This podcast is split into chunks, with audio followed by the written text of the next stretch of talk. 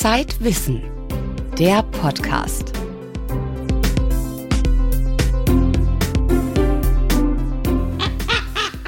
Hier hat ein Rabe gerade richtig Ärger und ruft seine Geschwister um Hilfe. Neue Erkenntnisse aus der Rabenforschung hören Sie gleich hier im Zeitwissen-Podcast. Weitere Themen?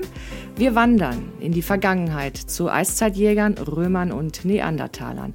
Und wir erleben, wie aus Rohdiamanten kostbarer Schmuck wird. Schwieriges Handwerk und in seiner Existenz bedroht. Am Mikrofon begrüßt Sie Hella Kemper. Die belgische Stadt Antwerpen ist berühmt für den Diamantenhandel. Seit dem Mittelalter haben sich dort Händler, Juweliere, Goldschmiede und zahlreiche Werkstätten angesiedelt. Wenn Sie Diamantschmuck besitzen, dann wurden die Steine mit ziemlicher Sicherheit in Antwerpen gehandelt. Aber das Geschäft gerät gerade ziemlich durcheinander. Max Rauner berichtet. Einen Steinwurf vom Hauptbahnhof Antwerpen entfernt liegt das Diamantenviertel. Drei graue Straßen, die aussehen wie eine trostlose Fußgängerzone, wären da nicht die vielen Geldtransporter, Soldaten mit Maschinengewehren und ein Juweliergeschäft neben dem anderen. Im ersten Stock eines Bürohauses arbeiten drei Männer und eine Frau in einer engen Werkstatt. Michel van Looy schleift einen Diamanten auf einer Polierscheibe. This is real expensive stuff. Das ist ein wirklich teurer Stein. Du könntest dir ein schönes Haus davon kaufen. Es ist schon ein seltsames Geschäft. Ich liebe es, wenn diese Steine fertig sind. Aber wenn du den Rohdiamanten sehen würdest, würdest du den auf der Straße wegkicken. Meistens sehen die nämlich nicht besonders hübsch aus. So ähnlich wie der Boden einer zerbrochenen Glasflasche. Aber am Ende kommt so etwas dabei heraus. Das ist das Schöne daran, das fertige Stück zu sehen. Schon seit 14 Tagen arbeitet Michel van Looy an diesem Diamanten. Er wiegt 7 Karat und ist fast so groß wie eine Haselnuss. Eines Tages könnte er mehrere hunderttausend Euro einbringen. Immer wieder wischt van Looy mit seinem Polohemd den Polierstaub von dem Brillanten und betrachtet ihn unter einer Lupe.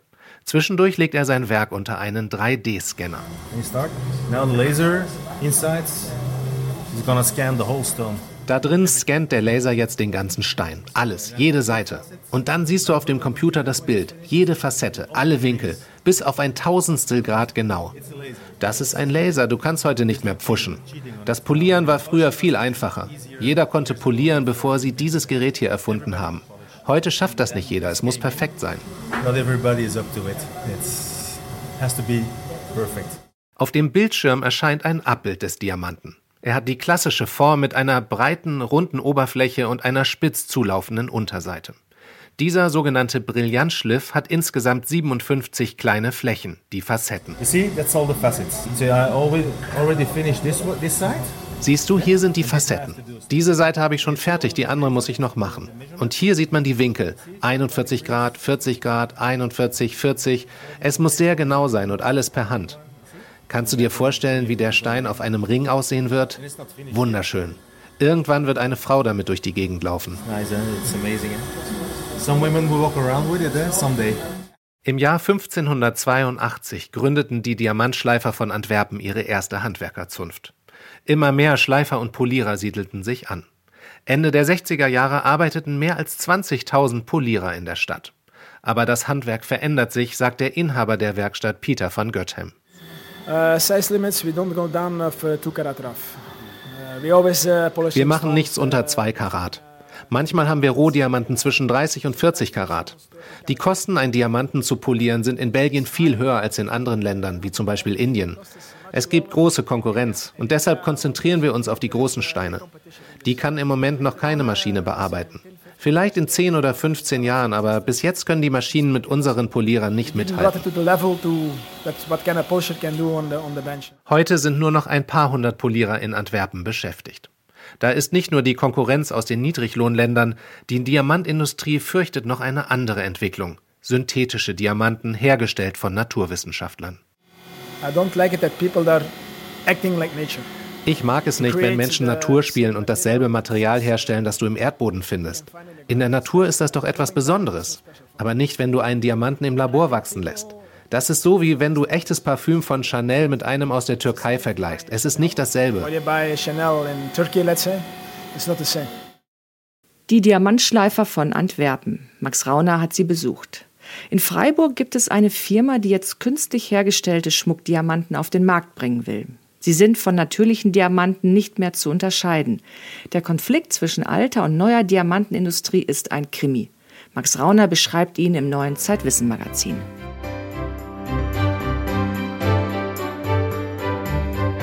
Im aktuellen Zeitwissen starten wir mit unserer neuen Serie. Sie heißt Pfade der Erkenntnis. Unsere Autoren haben gemeinsam mit Wissenschaftlern neun Wanderungen entwickelt zwischen Wattenmeer und Alpen, bei denen man viel lernen kann. Wir erzählen, wie das Land entstand, wie der Mensch ins Land kam und was der Mensch daraus gemacht hat. Meine Kollegen Nils Böing und Katrin Zeug sind von ihren Wanderungen schon zurückgekehrt. Katrin, warum sind denn die Menschen damals vor 40.000 Jahren eigentlich gerade in diese Gegend der Schwäbischen Alb gekommen? Also sie sind ganz ursprünglich in Afrika losgezogen und dann über mehrere Generationen natürlich und über mehrere tausend Jahre über den Orient gekommen und dann die Donau entlang und bis in die Schwäbische Alb. Dort wurden sie von einem riesen Gletscher, von einer großen Gletscherwand, die die Alpen überzogen hat, gestoppt und auch Norddeutschland war komplett in Eis, so dass sie sich dort niedergelassen haben. Da gab es viele Tierherden. Es gab durch den Blautopf, das ist eine Quelle dort, die mit dem Karsthöhlensystem zusammenhängt und deswegen nie einfriert. Das heißt, sie hatten immer fließendes Wasser, auch wenn es sehr kalt war und eigentlich alles gefroren war. Nils, du bist von Speyer über Worms nach Mainz gewandert. Das ist die römische Rheintalstraße. Ist das richtig? Was hast du da gesucht oder gefunden? Ja, ich wollte eigentlich eine Spurensuche machen, wie die Römer da nach Germanien gekommen sind, wie es damals hieß. Es gab die römische Rheintalstraße, die kam von den Alpen über Straßburg, Speyer, Worms nach Mainz, noch weiter bis nach Xanten an Niederrhein. Äh, aber man findet überall ganz viele Spuren da in der Gegend. Auch Leute, die irgendwas zu erzählen haben. Also es war eine ganz lustige Spurensuche eigentlich. Ich fand das sehr unterhaltsam und sehr spannend. Speyer ist zum Beispiel 10 vor Christus gegründet. Ähm, das sind alles Militärlager gewesen. Ja, also Speyer und Worms waren Lager für sogenannte Auxiliartruppen und Mainz war ein richtiges Legionslager. Das Interessante ist aber, dass in den Dingen, die man da findet, auch aus Häusern, Wohnhäusern, man zum Beispiel feststellt, dass das damals eigentlich schon so ein bisschen eine globalisierte Welt war. Also das heißt, man findet Spuren von Leuten, die eigentlich aus dem Nahen Osten kommen und die der Militärdienst dann an den Rhein verschlägt. Also ein bisschen hatte man den Eindruck, ach, eigentlich ein bisschen ähnlich wie heute. Das ist dann zwischendurch mal anders geworden. Was für Dinge hast du denn gefunden oder gesehen? Naja, es gibt zum einen das Historische Museum der Pfalz in Speyer. Also das, die Römerabteilung ist wirklich ganz toll und lohnenswert. Da steht auch die älteste Weinflasche der Welt, also noch mit Wein. Der ist, glaube ich, 1600 Jahre alt oder so. Dann gibt es in Nierstein, das ist schon weiter oben zwischen Worms und Mainz, das Sirona-Bad, also das ist ein römisches Badehaus, das auch erst im 18. Jahrhundert wieder entdeckt wurde. Naja, dann in Mainz, im Stadtgebiet Mainz gibt es allerdings in der Tat viele interessante Dinge zu sehen. Also da haben wir dann auch tatsächlich doch endlich mal einen Originalstraßenbelag der Römer gefunden. Der woraus besteht? Aus sehr, sehr großen, schweren Steinplatten. Das ist ein altes Stadttor. Oben äh, auf dem Kestrich, das ist so ein Hügel über, dem, über der Rheinebene. Da war auch die, das Legionslager und durch das Tor ging eigentlich der Warenverkehr raus runter zum Rheinhafen der Römer. Warum sind die Römer gerade in diese Gegend gekommen? Ähm, sie hatten sich irgendwie in den Kopf gesetzt, auch bis an die Elbe zu kommen. Und wir wissen ja, dass das nicht geklappt hat. Also man muss sich das auch bei der Wanderung, wenn man dann mal so an den Altrheinarmen ist, da noch ein bisschen Wildnis sieht, vorstellen, das war der Normalzustand. Das war total wild und wüst auf der anderen Seite. Ja, Cäsar und andere haben das dann den herkynischen Wald genannt. Und eigentlich war für die Römer Germanien so ihr eigenes Vietnam. Verstehen nicht, was da passiert. Es ist immer sumpfig und bewaldet und dann verlieren sie auch noch. Ihr seid beide mit Experten gewandert. Ihr habt Wissenschaftler an eurer Seite gehabt und die haben euch spannende Funde gezeigt. Katrin, mit wem warst du unterwegs? Also am ersten Tag hat mich ein Archäologe vom Urgeschichtlichen Museum aus Blaubeuren begleitet und mir die Höhlen gezeigt und erzählt, wie die Landschaft vor 40.000 Jahren ausgesehen hat. Und am zweiten Tag war eine Archäologin von der Uni Tübingen an meiner Seite und hat mir alles erklärt und gezeigt. Sah die Landschaft vor 40.000 Jahren völlig anders aus als heute? Die großen Veränderungen sind noch mal viel, viel früher passiert, vor Millionen von Jahren, als die Urdonau zum Beispiel ihren, ihr Tal gegraben hat. Aber vor 40.000 Jahren, als die ersten modernen Menschen kamen, hat es im Grunde so ausgesehen wie jetzt. Du bist deine Wanderung in zwei Etappen gewandert. Kannst du kurz beschreiben, was sozusagen die Highlights dieser beiden Etappen sind? Die sind beide nicht so lang. Man kann die gut jeweils an einem Tag entspannt laufen, auch mit Kindern. Und deswegen sollte man die ganz gehen. An den Wanderungen ist es, ist es sehr besonders. Im Hohlefels wurde das erste menschliche Abbild gefunden, also eine kleine Figur, die Venus, die geschnitzt wurde aus Mammutelfenbein. In einer anderen Höhle, bei der zweiten Etappe, wurde der Löwenmensch gefunden, auch aus Elfenbein, eine 30 Zentimeter große Figur, halb Mensch, halb Tier, die als erster Beweis für mystisches Denken gilt. Ich glaube, es gibt auch eine Brillenhöhle. Warum heißt die Brillenhöhle Brillenhöhle? Die Menschen hatten ja noch keine Brillen. So wurde sie später benannt, weil sie zwei große Löcher in der Decke hat, die den ersten Menschen dort sehr hilfreich waren, weil sie da auch in der Höhle Feuer machen konnten mit dem Abzug. Und normalerweise konnten sie das immer nur auf dem Vorplatz. Irgendwann später hieß die Brillenhöhle Zwickerlhöhle, als Brillen noch Zwickerl waren. Und dann wurde sie nochmal modernisiert und umbenannt in Brillenhöhle. Nils, kannst du vielleicht ein paar Big Points deiner Strecke nennen, die man dann etwas direkter ansteuern könnte? Also die Strecke Guntersblum nach Mainz zum Beispiel, die sollte man auf jeden Fall in einem Schlag machen. Da geht es immer schön auf dem Rheinterrassenweg entlang. Und das ist eine ganz tolle Landschaft, zumal der Weinbau ja eben auch noch von den Römern daherkam. Also, also Speyer sollte man sich auf jeden Fall anschauen, weil es da tolle Museen gibt. Also ich fand es eigentlich sehr interessant, mir vorzustellen beim Laufen, dass das vor 2000 Jahren schon mal sehr modern und kosmopolitisch auch war, weil also viele Menschen durch das Militär zusammengewürfelt wurden. Und also diese Gegend scheint seit 2000 Jahren Jahren irgendwie immer sehr viele unterschiedliche Leute anzuziehen. Das fand ich schon sehr toll. Pfade der Erkenntnis heißt die neue Serie in Zeitwissen. Neun Wandertouren in Deutschland, auf denen man nicht nur schöne Landschaften sieht, sondern garantiert klüger wird. Dazu passt auch die Titelgeschichte im aktuellen Zeitwissen. Sie handelt vom Gehen. Wissenschaftlich gesehen ist Gehen eine faszinierende Art der Fortbewegung. Gehen ist nicht nur gesund, es hilft auch, Konflikte zu lösen und es macht klug, wie Forscher herausfanden lesen Sie im neuen Heft über das richtige Tempo für Körper, Geist und Seele.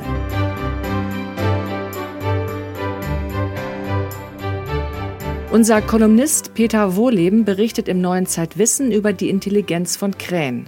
Krähen stochern nämlich nicht nur im Müll und stehlen Essen vom Balkon, sie sind auch ziemlich schlau und sie denken strategisch, wie neue Forschungsergebnisse zeigen. Annika Brockschmidt erklärt, warum uns die Rabenvögel ähnlicher sind, als wir denken. Dieser Rabe hat gerade richtig Stress. Also das war jetzt zum Beispiel eine Sequenz, wo, wo, wo es ein sehr intensiver Kampf war. Deswegen sind sehr, sehr viele Rufe aneinandergereiht und die Frequenz geht hoch. Sagt die Biologin Georgine Sippel von der Universität Wien. Sie erforscht, wie Raben miteinander umgehen und sich organisieren. Dieser Rabe ruft gerade seine Artgenossen zum Futter. Raben haben einen schlechten Ruf. Sie gelten als zänkisch, fressen Aas und werden seit Jahrhunderten mit dem Tod assoziiert. Unangenehme Menschen schimpfen wir Übelkrähen und sprechen von Unglücksraben. Das klingt alles nicht sehr freundlich. Die Wissenschaft hat den Raben allerdings längst rehabilitiert und vergleicht seine Intelligenz mit der von Menschenaffen. Ja, wir nennen es soziale Intelligenz. Sie sind sozial sehr intelligent. Da gehören Papageien genauso dazu wie Raben und auch wir Menschen. Raben haben Freunde und Rivalen, sie bilden Klicken und schmieden Allianzen. Sie können einander sogar an der Stimme unterscheiden und sich in andere hineinversetzen. Georgine Sippel unterscheidet zwei Lebensabschnitte eines Raben. Junge Raben leben in Kolonien zusammen, ältere Raben haben einen festen Partner. Das kann jahrelang dauern und, und nur ein Partner sein. Das können aber auch sehr viele verschiedene Partner sein, manchmal gleichzeitig, manchmal nacheinander. Ich glaube, sie, sie probieren aus so wie wir es wahrscheinlich auch tun, bevor wir uns festbinden. Sie, sie probieren mehrere Paarpartner aus, aber wenn sie dann den einen gefunden haben, auf den sie sich verlassen können, dann ist es der, mit dem sie dann später brüten zusammen. Zu jeder Beziehung gehört aber auch Streit. Das ist bei Raben nicht anders als bei Menschen. Untereinander streiten Raben sehr viel, ähm, gerade wenn es ums Futter geht, und dann machen sie Defensivrufe. Für eine noch unveröffentlichte Studie hat Georgine Sippel beobachtet, wie Raben reagieren, wenn sie von Artgenossen angegriffen werden. Sie geben dann sogenannte Defensivrufe von sich. Und was ich mir anschaue, ist, ob sie diese Defensivrufe strategisch einsetzen, um zum Beispiel gewisse Artgenossen, Freunde oder Geschwister, die in dem Zeitpunkt, wo sie angegriffen werden, auch gerade da sind, ob sie dann etwa ihre Rufe übertreiben, also mehr rufen, mit einer höheren Frequenz rufen oder länger rufen, um ihre Freunde zu alarmieren. Das kann man vergleichen mit, mit einem Erregungszustand, mit einem Inneren. Also es ist auch bei Menschen bekannt, dass Emotionen in der Stimme kodiert sind. Ne? Und genauso ist es mit diesen Defensivrufen. Also je erregter der angegriffene Rabe ist, desto höher und länger werden diese Rufe und desto mehr Rufe werden es. In diesem Beispiel beobachtete Sippel einen regelrechten Kampf. Und in dieser Situation war es eher ein Schubser. Was wir finden, ist, dass sie tatsächlich sehr flexibel und strategisch an die Sache rangehen. Was wir sehen, ist, dass ähm, angegriffene Raben, die Defensivrufe abgeben, das in, mit höheren Raten tun, also mehr Rufe abgeben, wenn ihre Geschwister im Publikum sind. Also quasi, wenn ihre Geschwister da sind und, und mitkriegen, dass sie angegriffen werden. Was wir aber auch finden, ist, dass die angegriffenen Raben ihre Rufraten extrem runterschrauben, wenn der Paarpartner von dem Angreifer da ist. Die Verteidigungsrufe eines Raben hängen also nicht nur davon ab, wie aggressiv der Angriff ist, sondern auch davon, wer sich gerade in der Nähe befindet. Deswegen macht es von, von der Warte auch extrem Sinn, dass ein Rabe darauf achtet, wer ihn angreift und mit wem der gut ist, ob der jetzt einen Paarpartner hat, der ihm auch noch zu Hilfe eilen könnte, dann macht es nämlich sehr wenig Sinn, sehr laut zu rufen. Klar, man will ja nicht doppelt Ärger bekommen. Raben sind also kluge Strategen und nicht zu unterschätzen. Übrigens sollte man sich als Mensch lieber zweimal überlegen, ob man einen Raben ärgert. Die sind nämlich auch sehr nachtragend. Mehr Respekt vor den Raben, bitte. Ein Beitrag von Annika Brockschmidt. Im aktuellen Heft lernen Sie ein Krähenweibchen namens Coco kennen. Im neuen Zeitwissen haben wir außerdem folgende Themen. Immunonkologie. So wirken die neuen Therapien gegen Krebs. Die Seele des Kindes. Ein Gespräch mit einem Kinderarzt auf der Palliativstation. Bremsforschung. Eine Hommage an die größte Gegenkraft der Welt. Alle Themen finden Sie unter www.zeit-wissen.de slash Inhaltsverzeichnis. Das war der Zeitwissen Podcast. Sie können uns auf iTunes abonnieren und jetzt auch auf Spotify hören. Außerdem halten wir Sie auf unserer Facebook-Seite auf dem Laufenden facebook.com slash Zeitwissen. Am Mikrofon verabschiedet sich Hella Kemper.